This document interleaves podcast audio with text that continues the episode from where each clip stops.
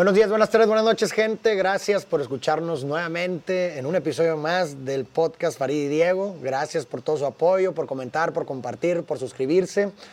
Este canal no sería posible sin todos ustedes, de verdad. Gracias por todo su apoyo. Volvimos a salir a la luz, Farid. A la luz, estamos muy a nostálgicos. Salir a solearnos, la luz natural. La vista es hermosa, ustedes no la ven, pero la vista está bien chingona aquí. Sí, así nos inspiramos más. Y más por la canción que vamos a analizar hoy, ¿verdad? Que es un himno una- prácticamente casi, ¿no? De la humanidad. Una épica, güey. que ha trascendido generaciones, ha trascendido pues hasta gustos, ¿no? Porque pues invariablemente del- de los géneros que la mayoría de la gente escucha es una canción que pues prácticamente le gusta a todos, ¿no? A ver, Es ¿de qué canción Imagine, hablando? de De John, John Lennon. Lennon. Imagine de John Lennon, 1971. 1971. Hace que ya Importante. 50, 51 años. 51 años. Es importante saber el, el año. 71, ok. Para ¿Qué entender se el estaba contexto viviendo? Pues era la Guerra Fría. eh, De post, o sea, post-Vietnam. Era, eh, eh, sí, este, ¿cuándo fue, ¿cuánto fue Vietnam? No sé. ¿68? Pueden checar, creo que es, es más o menos esa época. Digo, Guerra Fría definitivamente ya había terminado. Había, bueno, a ver, todavía hay Guerra Fría hasta como Sí. los 80s, pero pues ahí había- ya se había bajado bastante. 70s todavía es Woodstock, Peace Los and Love, hippies. los hippies. Exacto, el principio del neoliberalismo económico en los 70s con Reagan. Exactamente, Sí. con Reagan. Ah, es, es post-Vietnam, sí, sí, claro, es después de Vietnam, porque pues ya estaba todo el love and peace and love Sí. y todo chido. Sí, Guerra Fría, definitivamente Red Scare, eh, neoliberalismo económico, perfecto. Ese Ok. fue el contexto de esta canción y pues bueno, vamos a iniciar con la letra. Empieza, Imagine there's no heaven, imagina que no hay cielo. Ok. It's easy if you try, es fácil si lo intentas. No hell below us, no hay infierno debajo de nosotros. Above us, only sky, encima de nosotros solamente Lo, pri- cielo. lo primero que está planteando aquí me parece que es una antítesis teológica. O sea, lo, que te- lo primero que te está... Haz de cuenta que me parece que el, el- Vamos a ver qué intenta hacer con la canción. Digo, me sé la letra, la he escuchado, no la tengo tan, tan clara. Pero me parece que lo primero que está haciendo con esta estrofa es decir, a ver, la religión no existe. Sí. O sea, de- abandona estos conceptos de bien y mal Exacto, yo teológico. iba por ahí, por bien O sea, y mal, No, sí. no, no creo que, no creo que, o sea, que está tratando de construir de que, a ver, primero, olvídate de tu rencor de los musulmanes son malos, los budistas son, Mm. son, son unos infieles o son unos pecadores. Existe solo la moral cristiana, católica, apostólica. Le está diciendo, imagínate que no existe el cielo y no existe el infierno. Lo que hay arriba de nosotros es el cielo. es solamente el cielo. El, el sky en el sentido, pero es diferente heaven sky. ¿Sabes? O sea, y nosotros no tenemos esa, Esa- esa, sí, esa- esa diferenciación. O sea, porque en inglés decir heaven es decir, en el sentido El más paraíso. teológico, de paraíso, Sí. y decir sky es el techo. el cielo. Pero, pero es verdad que son intercambiables en inglés y en español no. Nosotros tenemos esa confusión lingüística de nos referimos igual al cielo teológico como al cielo estratosférico. Sí, en, en- en esta forma, él como lo plantea al decir Sky, como tú dices, no habla de un paraíso, sino del cielo per se. Exactamente. el- lo que veas. Capa de ¿no? y lo que tú quieras. Exactamente. Entonces, sí, yo coincido en que es como una forma de decir, oye, tus, tus compases morales no, no, no son universales, ¿verdad? Claro. O sea, es decir, no, no te Buena vas a ir al cielo, no te vas a ir al infierno por, por, cual- por algo que hagas, ¿no? Buena manera de plantearlo. Y luego dice, imagine all the people living for today. Eh, dice, imagina todas las personas viviendo Por el hoy. por el hoy, ¿no? O sea, como, pues bueno, que esto tiene mucho que ver con este movimiento hippie, ¿no? Que, que se deriva de la época, ¿no? De, en donde, pues es muy de, como no importa el futuro, no importa nada más que el presente, enfócate en el presente. Que bueno, que, que digo, que es una forma, pues muy utópica de pensar, de vivir, ¿no? Porque... Muy infantil también. Y digo, es imposible imaginar una existencia sin, sin que esté sujeta al mañana, ¿no? Es, es prácticamente imposible porque me parece que todos los actos eh, están sujetos a una proyección eh, de, un futuro imaginado. Tú, Sí. estamos grabando este podcast porque proyectamos eh, que lo vamos a subir a nuestros canales y, Claro. y hay algo, que, incluso hasta lo más eh, instintivo como el ir a, a comer al- o, prepararte una comida está sujeta a la proyección de que tengo que aliviar una tensión fisiológica. ¿verdad? Entonces, siempre hay un futuro. Y un eh, pasado. y un pasado Porque que fíjate que es interesante. Justo en la mañana estaba leyendo algo de la noción kantiana del tiempo, no como un objeto de estudio, sino como un como una condición a priori de la conciencia, ¿sabes? O sea, no es que el tiempo es algo que exista, el tiempo es una manera con la cual nosotros entendemos el mundo real. Claro. Entonces, es, es muy difícil dejar de pensar en el pasado y dejar de pensar en el futuro, porque el tiempo es casi una de tus métricas para entender tu experiencia del mundo. Claro. O sea, realmente el vivir en el hoy, pues por más que lo quieras pintar y lo, lo quieras romantizar, es muy difícil, porque nosotros entendemos las cosas temporalmente. Claro. O sea, el- la temporalidad es uno de los atributos que nosotros le damos al entendimiento del mundo. Sí, sí, eh, eh, igual a ver, para darle un- a lo mejor un, un giro, tal vez que esté en sincronía con todo esto, a lo mejor puede estar refiriéndose como, bueno, pues, sin obviamente de- descartar por completo y no pensar en el futuro, en el pasado, más que nada puede ser como, bueno, pues enfócate en lo que estás haciendo hoy, confiando en que va a producir las consecuencias óptimas en un Claro. futuro, ¿verdad? Que te va a llevar a un lugar en donde tal vez sea Mejor. agradable, ¿no? Y luego dice, imagine there's no countries, imagina que no hay países, It it isn't hard to do, no es fácil de hacer, digo, no es difícil de hacerlo. Nothing to kill or die for, nada por lo cual morir eh, o matar. O matar. Y and no religion to, y, no- y ninguna religión, ¿no? O sea, básicamente... Está plan- hablando de un anarco, anarcocomunitarismo global ateo.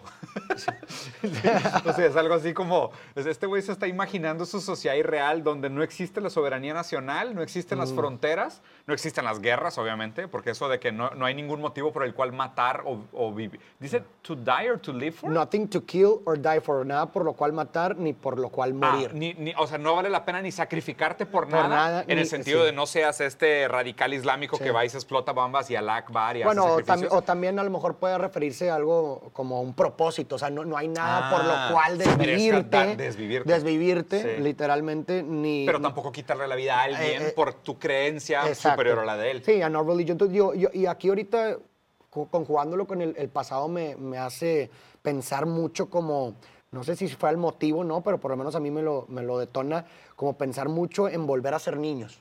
Ah, y esto claro. me recuerda mucho a, digo, eh, es interesante que en una canción prácticamente atea lo tome, pero eh, me recuerda un versículo de la Biblia que menciona como eh, Jesús que, que el, eh, solamente las personas, que solamente los niños o quienes vuelvan a ser niños son los que van a poder entrar al reino de los cielos. Órale. Pero si, si hablamos y profundizamos en la cuestión de ser niños, pues un niño no tiene noción No, de países, no tiene noción de fronteras, no es como que se desvive por algo No por tangible, no sí. cree en nada, no es como que cree, ah, existe, no tiene noción sí. de la religión ni claro. siquiera, ¿no?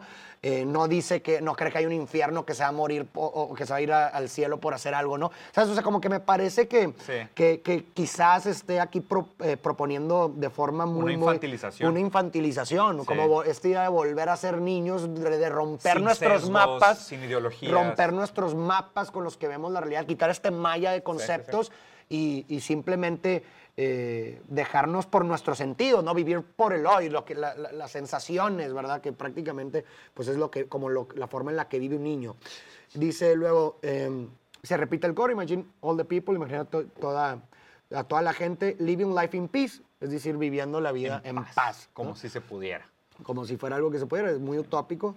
Por lo menos una estrella de Belén, ¿no? Hacia el cual nos podamos dirigir. Pues claro. Y luego dice, you may say I'm a dreamer. Podrías decir que soy un soñador. Sí, sí eres. But I'm not the only one, pero no soy el único. es verdad, tampoco es. I, verdad. I hope someday you will join us. Espero que algún día te nos unas. And the world will be as one. Y el mundo será Uno solo. uno solo. Digo, Pues- muy, muy, muy bonita la, Sí, la- muy la- utópica, muy utópica, muy muy, hippie. bonita, muy hippie. Muy hippie. entrada. Digo, creo que Sí. es prácticamente la. Eh, pues yo creo que John Lennon, eh, si lo ves y, y- y ves un poco de su vida, Sí. pues es la manifestación, ¿no, ¿verdad? O la encarnación de, Del del hippismo. hippie, del hippismo, ¿no? Entonces, me parece que él, eh, pues sí, encarna pues, su pensamiento. Sí, eh, pero, ve, pero, ve, pero ve lo raro, o sea, eh, es, es, lo, es lo, lo chido de volver a escuchar estas canciones después de tanto tiempo, ¿no? Y las tienes acá como, güey, no mames, un himno, Imagine All the People y todo. Y la escuchas y, y realmente, o sea, no, no lo había interpretado, pero me gustó mucho que lo hayas dicho, que realmente es una canción infantilizante. Claro. O sea, infantilizante en un sentido muy responsable, ¿sabes? Es de que, es que nomás imagínate, ¿sabes? O sea, parece que plática de compas. Imagínate que no existen las fronteras, güey. Ah, ok, güey. Vamos a, ok. Ah, vamos a imaginar que no existen las fronteras, ok. Y de repente viene una caravana entera de una gang a entrar a tu casa a decirte que no es tu propiedad y te quita tus cosas. Y como no hay un Estado, el Estado no puede determinar quién es propiedad de quién. Entonces, pues ya se vuelve un caos y pues el vato que tiene un tanque de guerra que lo heredó, pues de repente va paseando por la colonia y disparándole a la raza. güey. Es como que, no, no, no, pero es que imagínate que vivimos en paz. Ah, ok, pues entonces, tipo, que ¿Vas a deseducar a esa gente? ¿O, o que vas a, que- ¿Quién va a tener derecho de meter a prisión a aquellos que no cumplen con tus expectativas de lo que es una sociedad pacífica? Sí, porque no hay, no hay nada, eh, no, no hay un marco moral No, nada. detrás o sea, es, es- de esta es- utopía. es realmente infantil y aparte es un, es un infantilismo mágico de mañana todos son morales. ¿Sabes? O sea, mañana todos despiertan con una ética virtuosa y nadie tiene el deseo de hacerle mal a nadie, pero porque no le falta nada a nadie, porque todos están en condiciones de dignidad. O sea, no hay hambre, no hay escasez. O sea, o sea, ¿cuáles son aquellos supuestos a priori que permitirían que esta utopía fuera real? Y que pudieras relacionarte bien con el otro Claro. sin ningún problema, como si, no, como si el otro no fuera un otro, ¿verdad? O sea, como si... Con sus distinciones, como- exactamente, o sea, como si romper con tus mapas y compases morales y preconcepciones y categorías fuera como lo que se entrepone entre Sí. Tú vivir bien en paz con los otros. Claro. Pero no, pues, o Que- sea, que, fíjate, que fíjate que, te- que interesante. O sea, y, y su primera crítica, y de hecho no, no la hace solo al principio, sino que la repite, es, es una crítica atea. O sea, es una crítica antiteológica, por decirlo sí, así. sí, o sea, sí, lo sí. hace varias Sí. veces, ¿no? De que no religion, Sí. eh, olvídate del cielo y del infierno. O sea, como que ahí trae un cadillo él, como diciendo, Claro, digo, pues, hay un problema por la religión, hay un problema. ¿no? sí, que pero, digo, ha sido causa de muchas guerras a lo largo de la historia. pero ¿verdad? aquí es donde va mi pushback. ¿Es la religión la que ha sido causa de las guerras o la religión es un síntoma de otras cosas? Ah, yo creo que es un síntoma completamente. Yo también creo. O sea, si no fuera la religión sería otra cosa. Sería, a ver, ahorita por lo menos, por, lo, por ejemplo, estamos viendo mucha polarización por cuestiones que a, veces ni siquiera tienen nada que ver con Claro. la religión. Simplemente es un antagonismo de... O sea, exacto, la, el- el- el- la religión es un síntoma de un antagonismo de diferentes creencias y puntos de vista, pero eso lo puede ocupar, ese espacio lo puede ocupar cualquier ideología. Totalmente de acuerdo. Entonces, a mí me parece también, eso me parece infantil, como diciendo, es que si quitas la religión, se acaban estos conflictos Sí, no, fundamentalistas. pero por supuesto No que es cierto. Lo O sea, absoluto. lo va a llegar a ocupar otro, Exactamente, lo va a llegar a ocupar otro lugar. De hecho, me parece que muchas de las peleas que se hacen hoy en día por el tema de identity politics, o sea, por políticas identitarias, vienen a suplir esa, esa misma miopía, esa incapacidad de vincular la- el, el conflicto sintomático ideológico y es la incapacidad de nosotros de ubicar ese problema realmente en una condición material. Y, y como no somos capaces de hablar de aquellas condiciones materiales que provocan estos antagonismos en un primer lugar, el, el síntoma que culpamos como el causante del antagonismo es cíclico. ¿Sabes? Sí, sí, sí. O sea, fue la religión, después fue no sé qué y ahora es no sé qué, pero como dices, lo quitas, mañana llega otro a ocupar su lugar. Claro, Mientras no resuelvas el problema causa, raíz, el problema raíz, patológico. el síntoma que justifica la enemistad, el odio, la guerra, la matanza, va a ser sustituido, va a, subir, Por va a surgir otro. ¿Sí? Sí. Y dice, ¿dónde? Eh, ok, yo me dice, ah, eso ya, eh, puede, eh, puede ser que digas que soy un señor, y luego dice, ima- ah, ok, dice, ver. imagine no possessions. No possessions. ah, Imagínate sí, que no hay... no propiedad. Ni- ok, imagínate, ok. No possessions, que no haya propiedad, no hay... Ajá. I wonder if you can. espe- eh, Espero eh, puedas. eh, me ima- eh, I wonder if you can. Me imagino... Me pregunto si me pregunto podrías. si podrías. Ajá. No need for greed or hunger. No, no hay necesidad por De avaricia, avaricia ni ni de hambre. hambre. A brotherhood of man, una hermandad De hombres. de hombres, ¿no? Como si fuéramos uno. Sí. Y lo Brotherhood of Man, bastante patriarcal, ¿eh? Bastante patriarcal, Lennon. Imagine all the people, imagina toda la gente sharing all the world. Eh, Compartiendo el mundo. compartiendo todo el mundo. O sea, sin pues va de la mano, ¿no? El último Sin statement es posición. económico. O sea, este, esta última Sí. estrofa es económica, porque habla de, o sea, no propiedad, posescasez, sin Avaricia, avaricia, y hambre. compartida. Entonces, es, es un anarcocomunitarismo, sí, anarcocomunitarismo libertario. Bueno, no libertario porque no es libre mercado. No, anarcocomunitarismo comunista. Sí, o sea, o sea si, si él ya superó la propiedad privada, vamos a suponer que tenga, porque sé que Lennon sí tenía algunas bases marxistas, o sea, sí tenía algunos, o sea, no sé si estudió la teoría, pero sí hay fotos de él con, con símbolos que hacen alusión al marxismo, estalinismo, leninismo también. Eh, entonces, anarco, anarcocomunista.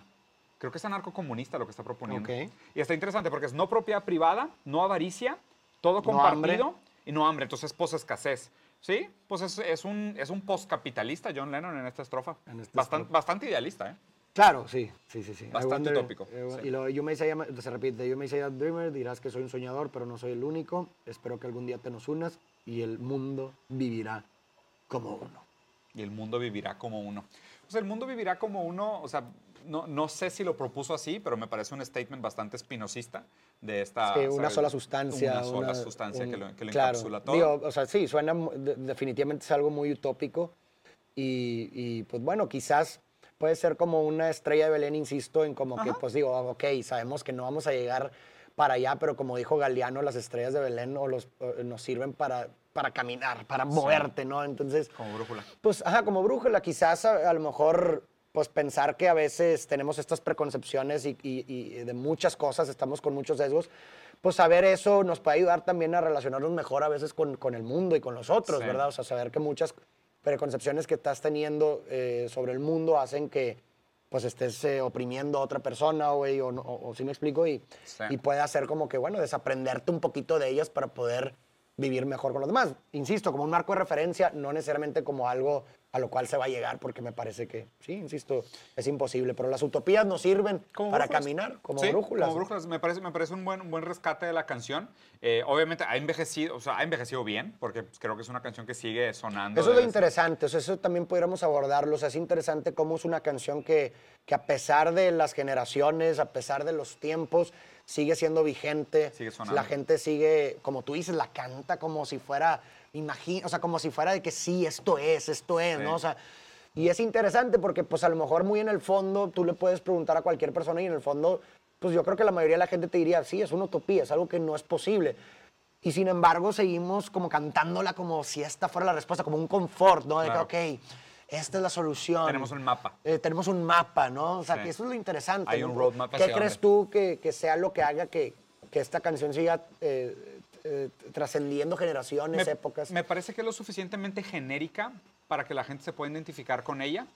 ¿Ok? O sea, ¿sabes? O sea, no es una letra ridículamente profunda. Por supuesto que no. es- es lo suficientemente genérica para que la gente se pueda seguir identificando con ella y sigue marcando ambiciones lo suficientemente utópicas para, que, para que se sientan como una dirección. Ya. O sea, no como una meta, sino como una dirección. De que, como dices, ¿no? O sea, no es, que, no es que queramos eso, queramos tirarle a esto. O claro. sea, queremos acercarnos a eso, ¿no? Y eso me, me parece loable. O sea, creo que, creo que hay un valor ahí interesante.